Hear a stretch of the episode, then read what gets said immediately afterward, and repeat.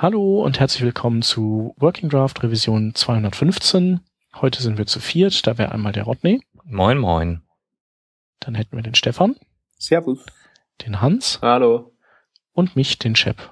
Und wir haben keine News. Dafür haben wir zwei Themen und ein paar Links. Und das erste Thema oder der, der Aufhänger für das erste Thema ist ein Artikel, der heißt äh, Rest in Peace RAM ähm, Viva CSS Reference Pixel. Und ähm, ja, in diesem Artikel wird eine sehr provokative These äh, in die Welt entlassen. Hat den einer von euch gelesen? Über, überflogen und äh, eine Antwort drauf gelesen. Ähm, also wenn, wenn mir wer kurz abholen könnte, was die Meinung von den Menschen ist, dann ja.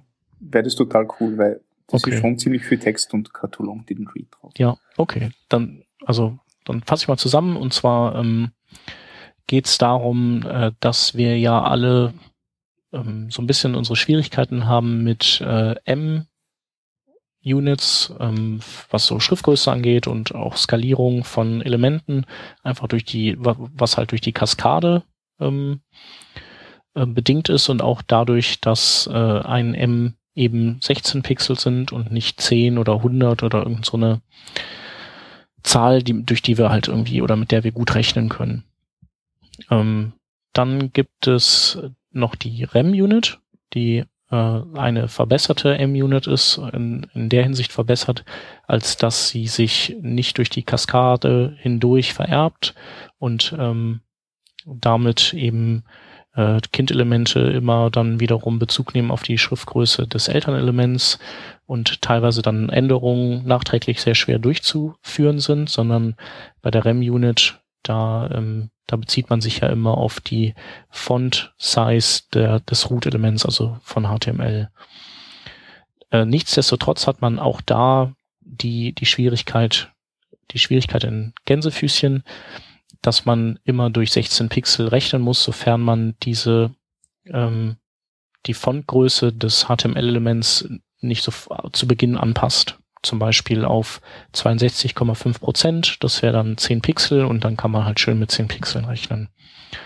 Ähm, und der Typ hier, der sagt, ähm, der Grund, warum man das eigentlich so empfiehlt, diese Units zu, zu benutzen, der hat sich so ein bisschen selbst überlebt. Und zwar ist die, der, der Grund eigentlich der, dass man dem User ermöglichen möchte, äh, in den Browser-Einstellungen die Default-Font-Size äh, zu justieren, die der Browser nutzen soll. Also von den standardmäßigen 16 Pixel auf 20 vielleicht, wenn man es größer braucht. Oder so Menschen wie der Thomas Kaspers. Die sind ähm, ganz merkwürdig, weil die nämlich die Font-Size gerne viel kleiner haben möchten. Also ohne Witz, das, das gibt's auch. Und ähm, das kann man halt in seinem Browser so einstellen und ähm, wenn man seine Seite dann mit REM oder M programmiert, dann ähm, nimmt die darauf Rücksicht. Und jetzt sagt der Typ, dass das eben eigentlich gar nicht mehr nötig ist, denn wir haben ja diese, dieses Browser Scaling, wo im Prinzip ähnlich wie bei mobilen Devices die Seite auf virtuelle Pixel gemappt wird. Also jedes Mal, wenn wir zoomen, dann reduzieren wir sozusagen die Zahl der virtuellen Pixel in unserem Viewport und dementsprechend werden Elemente einfach größer gezeichnet, als sie äh, das wären, wenn man eben nicht zoomen würde, weil wir ja mehr Pixel im Viewport haben. Und andersrum genauso, ähm, also wir kommen, wir erreichen unser Ziel auch mit Pixelwerten und darum soll man sich doch diese ganze Arbeit und den Aufwand sparen und den lieber woanders reinstecken und Pixel benutzen. Genau, das ist so die, die These, die der aufgestellt hat. Und ähm, ja, die findet halt nicht jeder gut. Mhm. Also was ich für mich festgestellt habe, ich verwende halt auch RAM sehr oft und auch EM. Ähm, EM gerade bei sowas wie zum Beispiel Abständen für, für, Überschriften. Also Überschriften möchte ich gerne in einer bestimmten Größe haben und die Abstände dazu sollen sich entsprechend proportional skalieren. Da finde ich das immer sehr cool, halt mit M zu arbeiten. Ähm, und REM als Bezug auf die auf das Root-Element, ähm, gerade wenn man so so äh, zum Beispiel responsive Design macht und dann irgendwie sagt, ja, ich möchte jetzt alles ein bisschen kleiner skalieren, äh, dann setze ich einfach eine neue Font-Size auf mein Hauptelement, also auf mein HTML-Element, äh, setze da die Font-Size auf zum Beispiel 14 anstatt 16 Pixel und alles ist kleiner. Ähm, zumindest in der Theorie. Äh, das finde ich halt schon, schon eine coole Sache, die ich auch in der Praxis gesehen habe, die funktioniert. Äh, und deswegen äh, finde ich das, also diesen, diesen Vorteil würde man bei, bei äh, Pixel nicht nutzen können. Mhm. Und das finde ich ein bisschen schade. Das ist ja genau das, was ich auf das in der Vorbesprechung angesprochen habe. Also zum einen ist, dass du die äh, Schriftgröße einfach einmal kurz äh, äh runterdrehen kannst und die Proportionen passen alle. Äh, und was ich sehr, sehr ähm, hilfreich gefunden habe, ist, wenn du sagst, ähm, du nimmst jetzt Media Queries, die äh, größer sind als wie äh, der Standardbildschirm, äh, auf dem du normalerweise bist und vergrößerst das Ganze. Das heißt, du kannst dein, dein gesamtes Full-Size Desktop-Layout äh, gleich mal komplett zoomen, mhm. wenn du weißt, der Bildschirm ist groß genug oder das Browserfenster ist groß genug. Und ähm, das habe ich dann eben einbaut, so für ein paar total willkürliche äh, ähm, Media Query äh, Breiten. Äh, und jetzt, wo ich gerade in einem neuen Job bin und so einen extrem riesen Screen habe, den ich eh nicht komplett überblicken kann, hilft mir das schon enorm, weil ich halt total schnell sehe, äh, also, oder, oder weil sich das Layout halt, weil das Layout nicht so verloren wirkt, wie wenn man es äh, nicht machen würde. Ne? Um, ähm, also wir nutzen RAM gar nicht, auch wenn ich es eigentlich gerne nutzen würde, weil es im IE10 nicht äh, sauber unterstützt wird. Aber aus einem anderen Grund, Aha. als du das jetzt äh, nutzt. Also was, was du möchtest, ist abhängig vom, vom Viewport, also angenommen, ob du jetzt ein Riesendisplay oder ein, ein Telefon in der Hand hast, ähm, die Schriftgröße variieren. Was ich möchte, ist den, den feuchten Traum meiner Designer etwas einfacher äh, umsetzen können. Also wir kriegen Layouts vorgesetzt, nicht in, in Pixeln oder in sonst irgendwas, sondern in BUs. In BUs? B, Bertha, U, äh, Ulf. Was ist denn eine BU? Eine BU ist keine Business Unit, das ist eine Building Unit. Also okay. es übersetzt zu 12 Pixel in unserem Fall. Das haben, das haben die sich hier ausgedacht mit den, mit den BUs, weil die Designs gebaut haben für unterschiedliche mobile Anwendungen. Mhm. Äh, das kam auf in einer Zeit, wo Retina gerade irgendwie so frisch da war und dann hat man eben in BUs äh, designt und für normale Screens 12 Pixel als Basis für einen BU genommen und für Retina Screens 24. Und unter gewissen Umständen in irgendwelchen äh, Android äh, Welten auch mal äh, 14 oder 16 Pixel für eine BU gesetzt. Das heißt, wenn ich jetzt sagen könnte, hier mein, mein HTML-Element hat eine Font-Size von äh, 12 Pixel, dann habe ich quasi eine BU damit, ja, ja, und kann dann alle anderen Werte in diesen BUs behandeln. Schreibt dann halt statt BU RAM hin, das ist dann, dann muss ich meinem äh, meinen Designern erklären, dass sie ihre BUs durch äh, REMs suchen und ersetzen sollen, aber dann wäre das irgendwie auf einmal direkt gemappt. Ja, das, das total cool dass man, dass man äh, die Möglichkeit hat, per ähm, Media Query dann zu sagen, so, ach komm, ich pimp das jetzt mal äh, zwei Pixel in der, in der Basis nach oben, wenn ich ein, ein kleines äh, Display habe. Das wäre eigentlich mehr so ein versehentlicher Benefit davon. In, in, in, in meiner Welt jetzt. Mhm. Aber, wie gesagt, ist, ist doof in IE10. Ich also, habe ja gerade den Link von dir geöffnet. Wegen dem Bug nimmt er das nicht in IE10 rein. Was ist denn der Bug? Du kannst äh, das nicht in der Font Shorthand verwenden. In der Font Shorthand aber nur. Ja, und in äh, Pseudo-Elementen. Und ah, zwar gar nicht. Mhm. Also die Font mhm. Shorthand wäre mir jetzt noch verhältnismäßig egal, weil ja, die benutze okay. ich genau Stimmt. gar nie. Ne, Font Shorthand ist, glaube ich, die einzige Shorthand, die ich noch nie benutzt habe. Ähm, aber Pseudo-Elemente ist ein Killer. Aber mhm. Pseudo-Elemente ist, ist, halt irgendwie so, äh, naja, das muss schon sein. Brauche ich. Too bad. Ja, also das, das nervt so ein bisschen. Wenn das nicht wäre, dann. Oh. Habt ihr denn mal drüber nachgedacht, dass einfach einfach in Anführungsstrichen mit dem Post-Compile-Step dann äh, dem abhanden zu kommen? Äh, sozusagen einfach Post-CSS drüber hauen, was dann aus äh, RAM entsprechend Pixel-Units zusätzlich macht als Fallback? Ähm, oder ist das was, wo ihr auch aus, aus performance-technischen Gründen nicht mitleben wollt? Naja, jetzt äh, ist, ist dann halt die Frage, also wir machen sowieso äh, alles in, in SAS. Das heißt, wir haben schon einen Präprozessor und dort habe ich jetzt tatsächlich Angaben drin wie äh, einmal BU also Dollar BU. Und mhm. dann wird das mhm. einfach von, von SAS entsprechend äh, berechnet und Pixelwerte da reingeschrieben. Ähm, das könnte man verhältnismäßig einfach durchsuchen und ersetzen, jetzt umbauen auf äh, ein REM von mir aus. Ja, in Wirklichkeit brauchst du nur die Variable ändern nicht. Aber wenn ich das jetzt so oder so nochmal nachbearbeiten muss, dann, dann kann ich mir das jetzt auch irgendwie sparen, oder? Hm.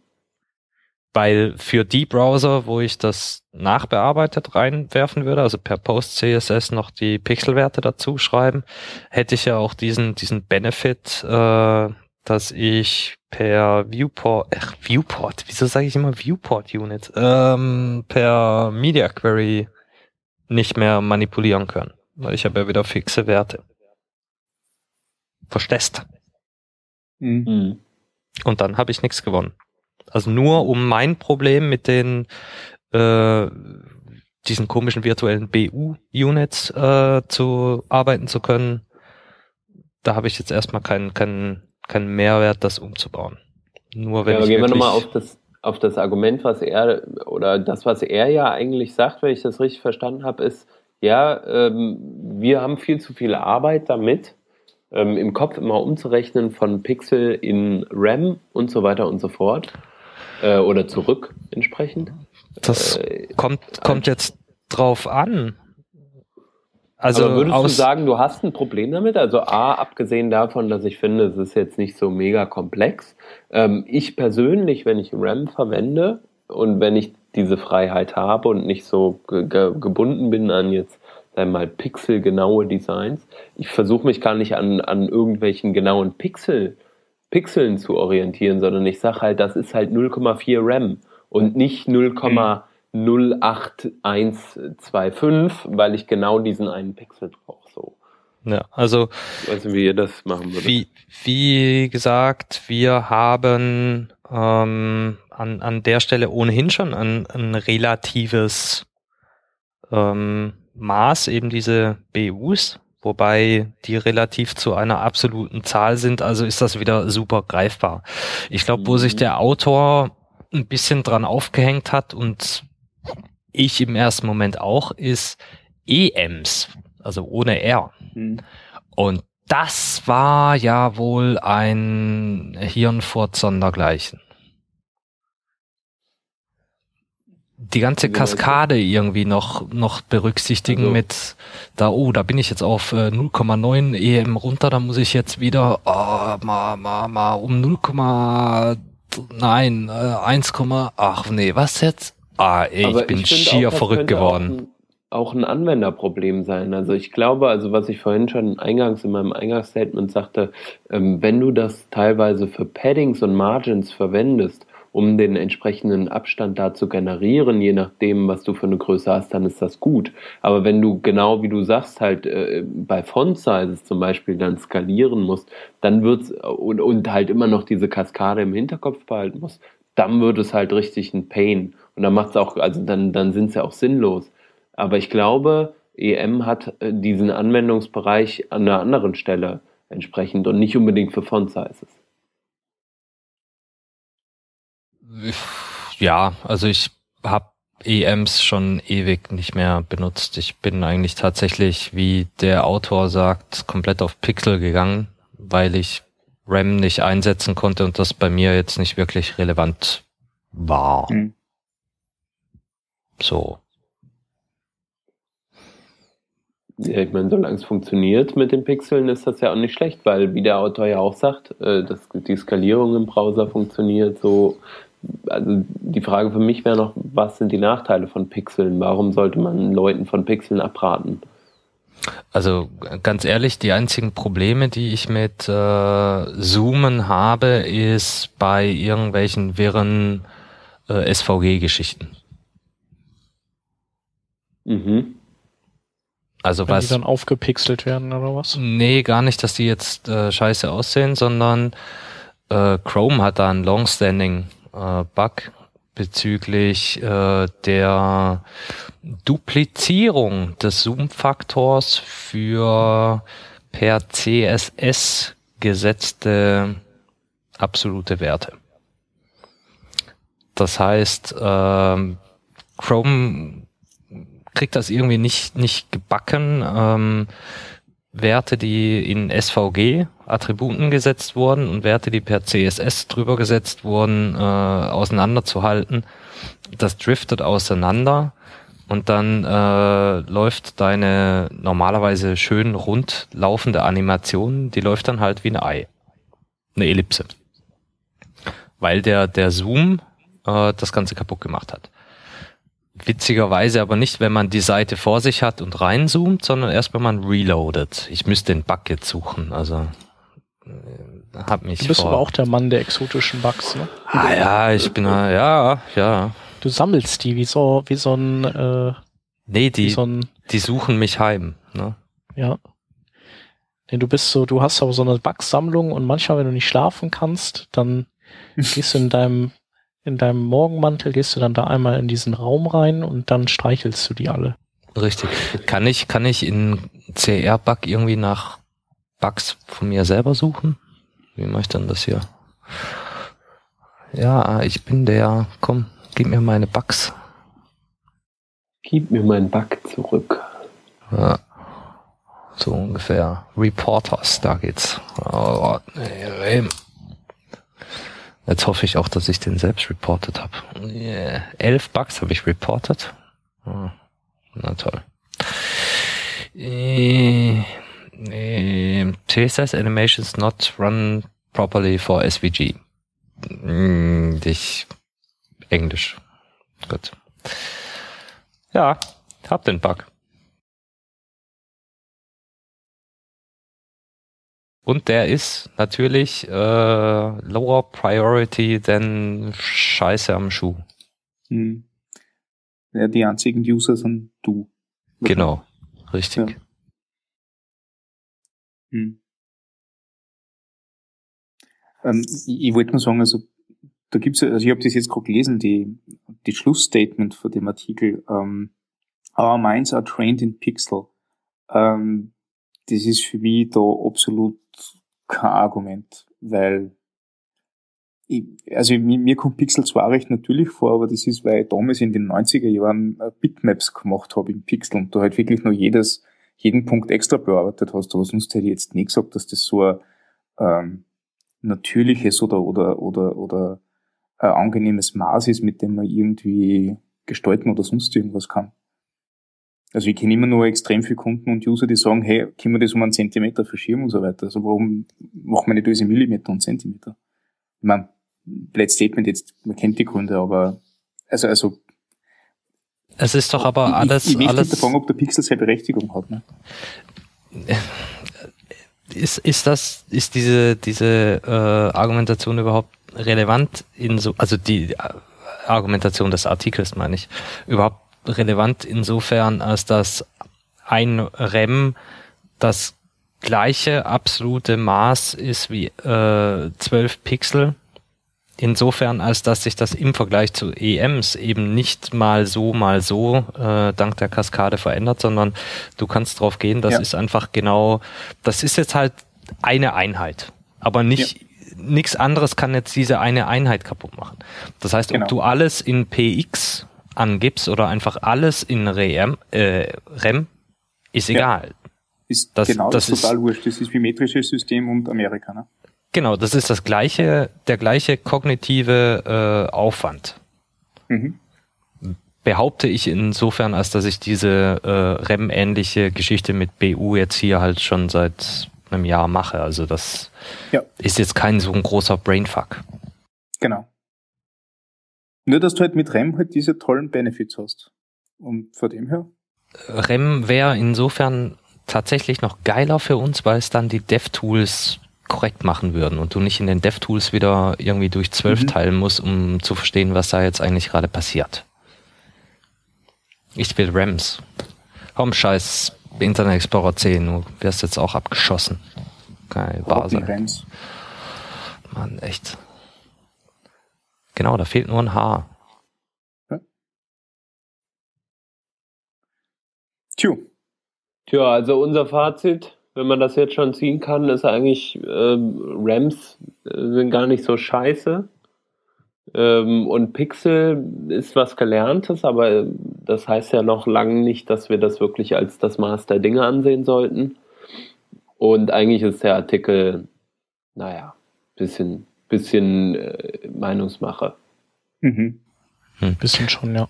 Also würdest du die Font Size des HTML-Elements auf ein Pixel setzen, ein px, dann hättest du zwischen RAM und px technisch null Unterschied. Sehe ich das korrekt? Ist das, ist, ist das so? Sehr ja. gute Idee. Also, äh, bitte schreiben dieses Kommentar rein. Ver verpasse ich was oder ist das, ist das so? Das ist so. Danke fürs Gespräch. Ich wollte übrigens noch sagen, ich mache das ja auch immer, also der Hans wahrscheinlich auch über so ähm, Präprozessor-Funktionen, obwohl der Hans ist ja weg von Präprozessoren, aber ja. ich mache das Hans immer noch keine so. Präprozessoren mehr, oder wie? Nee, auch so der ist da raus aus dem Business. Naja, im Moment mache ich less. Der ist also, trocken. Im Moment mache ich less in meinem aktuellen Projekt, ja. aber also ich sag mal, wenn ich die Wahl habe, dann schreibe ich CSS, weil es ist halt mhm. halt schön. Das kann und was. Po Post-CSS dran und solche Sachen. Sieht gut aus. Ja, genau, Post-CSS, für, aber nur für so Legacy-Geschichten, also hm. ne, Variablen, einfach mal Custom Properties heißt Variablen missbrauchen und ähm, ja, dann, dann funktioniert das schon. Hm. Ähm, wir sollten auf jeden Fall noch auf ein, äh, einen Antwortartikel vom Vasilis hinweisen, den mhm. wir verlinken werden, wo er eben sagt, dass er da eben auch nicht einverstanden ist mit und ähm, dass es einfach ein paar Dinge gibt, die man mit dem Ansatz, nur Pixel zu verwenden, einfach nicht umsetzen kann. Mhm. Genau. Okay, ähm, vielleicht hüpfen wir dann zum zweiten Thema. Da geht's nämlich auch um ähm, ja um Maßeinheiten und äh, und, und diesmal geht's um ja um den Einsatz von Viewport Units. Und ähm, hier gibt es einen Artikel, der heißt Precise Control over Responsive Typography. Und ähm, ja, letztendlich geht es darum, wie man mithilfe von Calc einen, einen Basissatz von, von Schriftgröße mit einer Viewport-abhängigen Größe mischen kann und damit so ein Schrift mit der Viewport-Größe skalieren kann innerhalb eines bestimmten Ranges. Und ähm, ja, ist auf jeden Fall nicht schlecht. Ähm, und wir dachten, wir horchen mal bei uns gegenseitig, wie es denn aussieht bei uns mit dem Einsatz von Viewport-Units generell. Also ähm, machen wir das schon, machen wir das nicht oder machen wir das teilweise? Wie ist das denn bei euch? Mein Rodney hat ja da auch schon einschlägige Erfahrungen mit iOS. Nee, habe ich keine Ahnung von. ja, Browser kenne ich nicht. Ne, da hast du ja auch so ein paar Kleinode in deiner Sammlung liegen, die du streichelst. Bugs. Ja, ja. Buggies. Ähm, ja, Buggies. ihr setzt das ja wahrscheinlich bei euch, doch, ihr setzt das ja bei euch ein, ne? Deswegen habt ihr ja auch diesen Buggy-Fill programmiert, der da, der da so ein bisschen unterstützt. Also ihr setzt Viewport-Units ein, oder? Also wir setzen Viewport-Units ein. Ähm, ich bin kürzlich oder Anfang des Jahres auf ein äh, anderes Teilprojekt äh, umgezogen, bei dem ich gerade deklariert habe, dass wir keinen Browser mehr unterstützen, der kein Flexbox kann. Und zwar richtig. Und das sind witzigerweise auch die Browser, die Viewport-Units können. Also für meinen Teil der Applikationsarchitektur hier brauche ich keinen, brauche ich den Buggy-Fill nicht mehr. Aber wir nutzen natürlich äh, Viewport-Units. Mhm. Ähm, dein Mikro scheint übrigens sich gerade darauf vorzubereiten, den Darth Vader zu machen. Äh, nur so als kleine Info. Ähm, ich, also bei mir ist es so, ich benutze Viewport-Units, ähm, wenn es geht, schon, ähm, weil ich die ziemlich gut finde. Ähm, eben auch um Responsive Typography zu machen. Ich mache das jetzt nicht so wie der Typ. Also bei mir hängt es dann eins zu eins von der Viewport-Größe ab. Also ähm, der addiert ja dann einfach so einen festen Wert noch mit dazu und bei mir gibt es den halt nicht. Also ich benutze auch keinen Kalk. Damit habe ich aber dann auch natürlich keine Probleme mit ähm, Android. Die mögen ja Kalk mit Viewport Units zusammen nicht bis zur Version 4.4, glaube ich, oder so. Mhm. Ähm, ja, und ich finde es halt einfach äh, super, weil man kann Elemente auf volle Höhe skalieren, ohne dass man jetzt äh, zum Beispiel ähm, ja schauen muss, dass man in der Kaskade alles äh, auf 100% Höhe skaliert hat, weil wenn man es halt einmal irgendwo vergisst, dann ist es, dann bricht das ja in sich zusammen oder wenn man nur irgendwie, ich glaube, wenn man Maxheit oder Minheit nimmt, das reicht dann auch nicht. Also das finde ich ganz gut. Ähm, und auch äh, um so Dinge zu machen, die ähm, vielleicht generell bildschirmfüllend sein sollen. Wenn ich jetzt ein Video auf Fullscreen ziehe oder ähm, kann ich das eben auch darüber machen oder eben mit Position Fix und dann Left-Top und so weiter null. Also ich finde es schon sehr praktisch und nutze es halt mehr und mehr. Verwendest du das als für Font-Size und solche Sachen, weil du mhm. das gerade Wow. Ja. Mhm. Und also ich finde es richtig gut. Echt für, für, also was der ewig lang in einer Agentur und immer großes, fettes Key-Visual hinten, bitte den gesamten Budget einnehmen oder nur 80 Prozent und für genau das verwende ich das nicht. Also weil Hate 100% ja nie so wirklich funktioniert, wenn man nicht das Boxmodel kennt. Äh, genau für solche Sachen nehme ich das dann her. Und habe eigentlich auch noch gute Erfahrungen damit gemacht. Ähm, vor allem jetzt, wo es diesen tollen Buggy-Fill gibt vom, vom Rodney, kann man das ja echt sehr gut verwenden. Und Hans, wie ist das bei euch oder bei dir? Also ich äh, setze also sehr wenig auf äh, Viewport Units. Ich habe irgendwann mal schlechte Erfahrungen damit gemacht und hatte dann so viel Ärger, damals noch iOS äh, 7 Zeiten. Und mhm. ähm, ja, ich müsste mich mal wieder ranwagen. Ähm, an manchen Stellen habe ich das kürzlich mal verwendet, äh, so wo es dann, wo es mir egal war, wo ich nicht so viel testen musste, wo es einfach funktioniert. Also entweder hat es halt funktioniert oder halt nicht. Das war mir dann egal. So. Aber ähm, ja, wenn dieser ähm, Polyfill funktioniert, dann ist das ja auf jeden Fall was, was man sich nochmal reintun sollte. Ich, ich glaube, dieser, dieser vielgerühmte iOS 7 Bug ist, dass ähm, iOS 7 glaubt, dass der Viewport die gesamte Seitenhöhe ist. Wenn Irgendwas, ich recht, recht erinnere. war das? Ich weiß das leider auch nicht mehr ganz ja. genau. Äh, da gibt's mehrere. Bin ich wieder auf Sendung? Äh, da gibt's, ja, ja. da gibt's mehrere Bugs, die da zusammenspielen.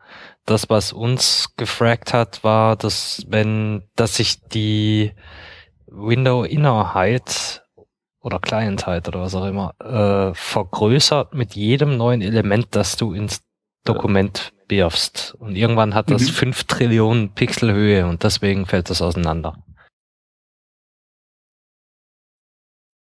Ja, genau, also das ist auch der Bug, den ich kenne. Und äh, mich nervt es auch ganz ehrlich immer, wenn ich, also ich habe auf meinem iPad nur iOS 7, weil das ewig alt ist und ich möchte nicht nur neuere Version installieren und solche Sachen. Ähm, und mir nervt es total, wenn ich dann auf Seiten bin, die diesen, äh, diese Viewport-Units verwenden.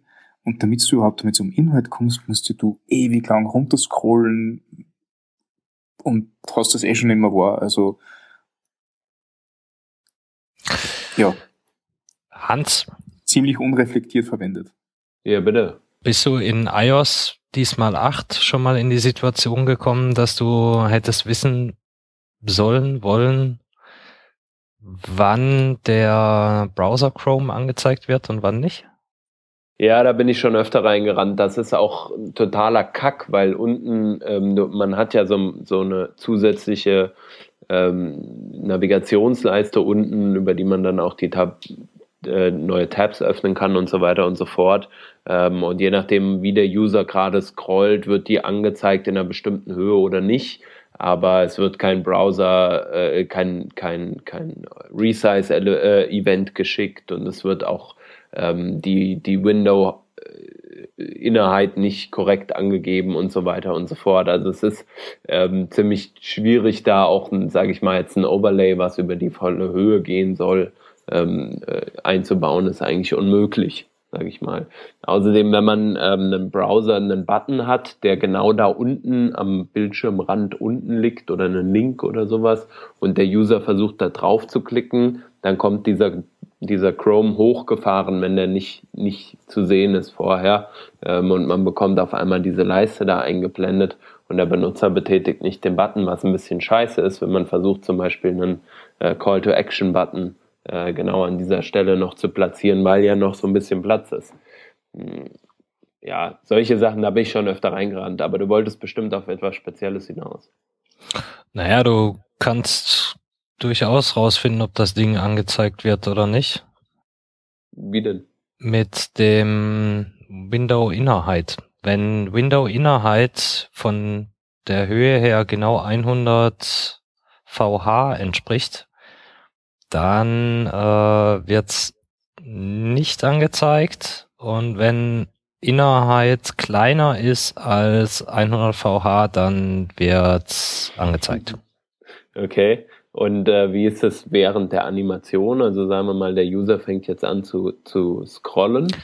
Also sagen wir mal langsam, dann verschwindet das Ding ja auch langsam. Mm, nee, das wird, glaube ich, nur einmal ausgelöst. Ich versuche gerade in meiner Chat-Historie mit dem Arbeitskollegen das zu finden. Ähm, ich glaube, es gab nur ein Resize-Event. Aber es gab ein Event, da bin ich mir ziemlich sicher. Ganz am Ende wahrscheinlich dann oder so, ne? Ja. Ja, genau. Möglicherweise allerdings nur im, im Porträtmodus. Im Landscape weiß ich nicht, ob das da auch funktioniert. Herzlichen Glückwunsch. Also ja. da, da stößt man auf viel, viel, äh, sag ich mal, äh, wie, wie soll man es freundlich ausdrücken? Also es ist nicht so schön.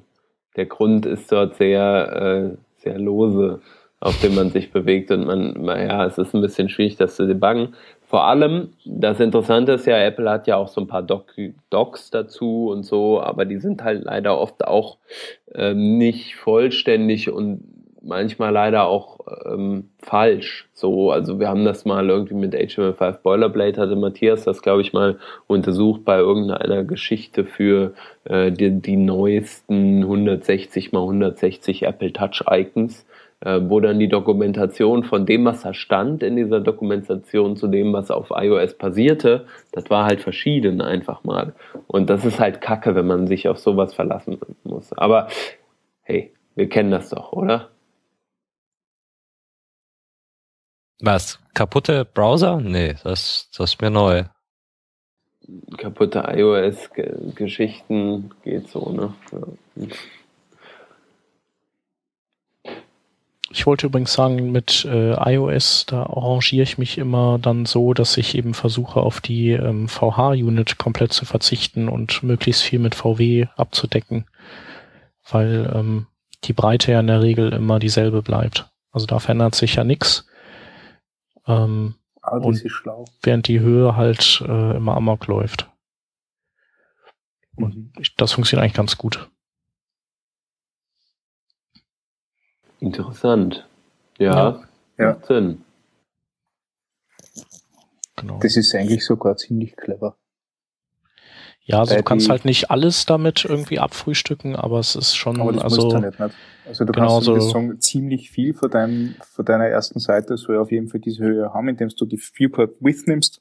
Ja. Super. Und du kannst natürlich auch ähm, dann so Späßchen machen, wie ähm, dass du, du kannst ja mit der Media Query auch die Aspect Ratio von deinem Device abfragen und weißt mhm. natürlich dann, wie viel VW die Höhe ergeben. Mhm. mhm.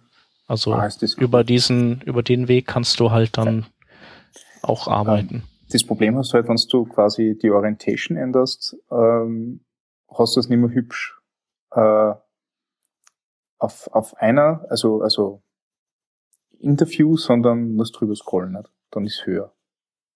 Mm, nee, dann kannst du ja auch, kannst ja auch mit der Media Query wieder anpassen. Ah, ja, mit Orientation. Song, Genau, und es gibt ja eh nicht sehr viel, es gibt ja nicht unendlich viele Formate, es gibt ja wirklich ja. nur im Prinzip 16 zu 9, 16 zu 10 und ähm, ja, das ist ja eigentlich schon, und 4 zu 3 fürs iPad. Mhm.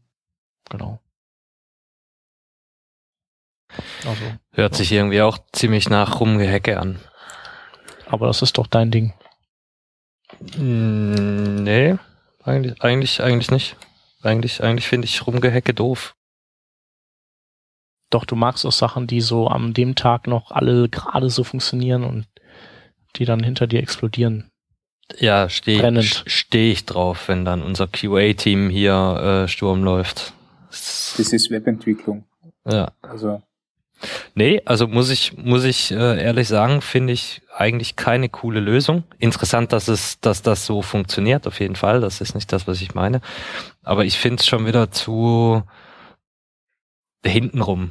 Ich glaube, ich hätte einfach, mhm. also deshalb. Klar, wenn es einfach gehen würde, wäre es schön. Mitunter deshalb habe ich damals den, den Buggy Fill Approach genommen dass ich einfach die Viewport Unit so nutzen kann, wie ähm, man sie eigentlich nutzen will, ne? spezifikationsentsprechend, so wie jeder sie versteht, und sie einfach auf der kaputten Plattform äh, repariert werden.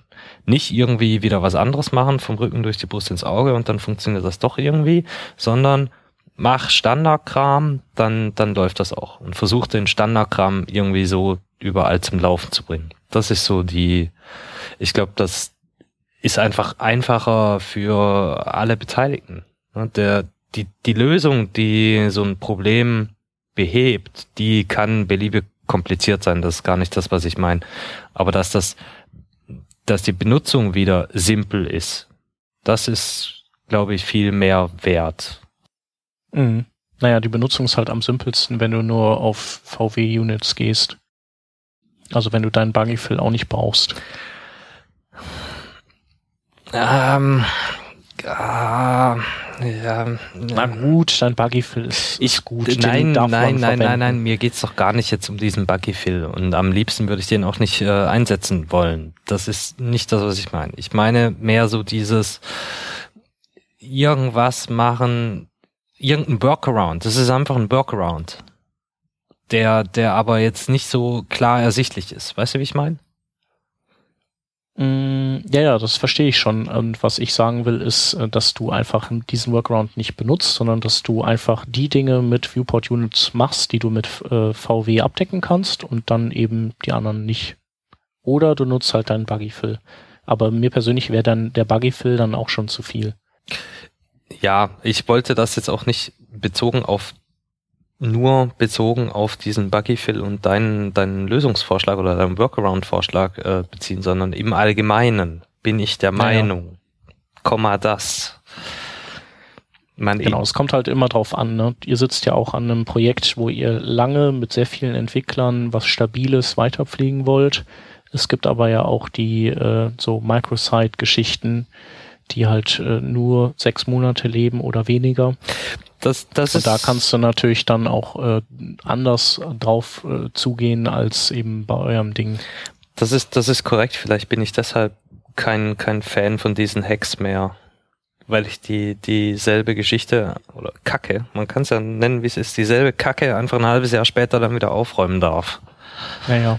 Vielleicht hat sich da echt was verändert. Mhm. Stimmt schon. Wie sagt der P Peter immer, wir sind alt geworden. ja. ja. Du bist nicht mehr so abenteuerlustig wie früher. Mhm. Jo. Ja. Haben wir noch irgendwas zum Thema? Dann, sonst würde ich sagen, machen wir die Links, oder? Mhm. Jo. Ähm, ich kann ja mal die ersten zwei machen. Also der erste, ähm, da geht es darum, dass der äh, IE zumindest jetzt in unter Windows 10 in der Vorabversion bietet der ein ähm, Diagnostics Adapter heißt der. Ähm, das ist einfach äh, eine offene Schnittstelle, die es einem ermöglicht, sich mit den Chrome DevTools dran zu klinken und die zum Debuggen des IE nutzt, nutzen kann. Und dann eben auch Spartan, also dem, dem IE-Nachfolger. Äh, ziemlich cool. Wäre auch geil, wenn das alle Browser so irgendwann handhaben würden. Und das andere Ding ist ein Artikel ähm, über ein neues Feature von Firefox 37. Äh, da geht es äh, darum, ähm, dass es manche Seiten gibt, die können nicht auf SSL umstellen, weil die irgendwelche Third-Party-Sachen drin haben, die eben nicht verschlüsselt laufen und die Browser würden dann ja die Seite nicht anzeigen, weil das ist halt einfach äh, gegen die Spielregeln. Und was man machen kann, ist, dass man ähm, einfach ein, äh, eine SSL-verschlüsselte Variante seiner Seite auf dem auf einem anderen alternativen Port laufen lässt, also idealerweise auf dem 443, wo das sowieso stattfindet, und man dann über ein HTTP-Header dem Browser sagt, pass auf, es gibt noch die verschlüsselte Variante auf dem anderen Port, leite doch, wenn du dieses Feature beherrschst, all deinen Traffic darauf um und fortan hat man eben sozusagen verbindet man beide Welten. Man kriegt, äh, man hat eben die HTTP-Inhalte weiterhin so ähm, unverschlüsselt, aber der eigene Teil der Seite ist dann verschlüsselt und kann auch von Speedy zum Beispiel profitieren. Genau. Stefan, willst du machen? Ja, dann mache ich weiter. Äh, es gibt äh, eine von, von John Ressig annotierte Version vom ursprünglichen äh, jQuery-Release, also nur von, von den Uhrzeiten, also glaube ich wirklich die erste Veröffentlichung, die er gemacht hat, wo auch noch äh, Prototype, JS Dependency und so weiter drin ist. Und John Ressig ist ja bekannt, dass er nicht nur ähm, clever ist beim Programmieren, sondern auch so ein richtig guter Geschichtenerzähler ist. Und äh, das macht diese, diese annotierte Version besonders ähm, empfehlenswert, äh, weil er halt wirklich also bei massiv vielen Zeilen äh, richtig coole äh, Anekdoten und, und Entstehungsgeschichten loslässt. Also sehr zu empfehlen, wenn man so ein bisschen Zeit hat und äh, Code mal auf eine andere Art und Weise lesen will, äh, kann man sich auf jeden Fall anschauen. Ich glaube, dann mache ich die nächsten zwei Links auch, würde ich sagen, von mir. Ja. Ja, genau. Äh, das nächste ist, ähm, sind die Slides von der Sarah Suidan, Building Better Interfaces with SVG. Und wer die, die Slides und Arbeiten von der Sarah Suidan kennt, weiß, dass die äh, hochqualitativ sind.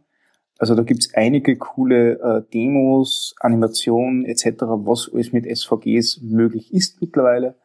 Ähm, fehlt natürlich die Tonspur oder, oder das Live-Erlebnis, aber sie geben schon mal einen guten ersten Eindruck, was da alles dahinter steckt. Und zu guter Letzt ähm, habe ich noch äh, Shrinkpack äh, reingeschmissen. Ähm, also Shrinkwrap ist äh, Möglichkeit bei NPM, äh, dass man quasi so ein, ein Version Freeze von seinen Node-Modules macht. Äh, und Shrinkpack äh, bundelt er diese in einem, in einem ZIP-File äh, und macht so quasi auch deploybar. Das heißt, anstatt dass man sagt, man ruft jetzt mal npm install auf und hat diese äh, npm registry dependency, äh, kann man sie die ZIPs irgendwo hinschmeißen, wo npm install nachher direkt auf diesen Pfad zugreift und nicht irgendwie eine HTTP-Verbindung braucht und äh, ein stabiles npm registry. Äh, noch relativ jung, aber sehr gut dokumentiert. Ähm, er erklärt den Use Case ziemlich gut und ähm, aber gute Beispiele dahinter, was das Ding macht, kann man sich auf jeden Fall anschauen. Und ich werde das jetzt einsetzen.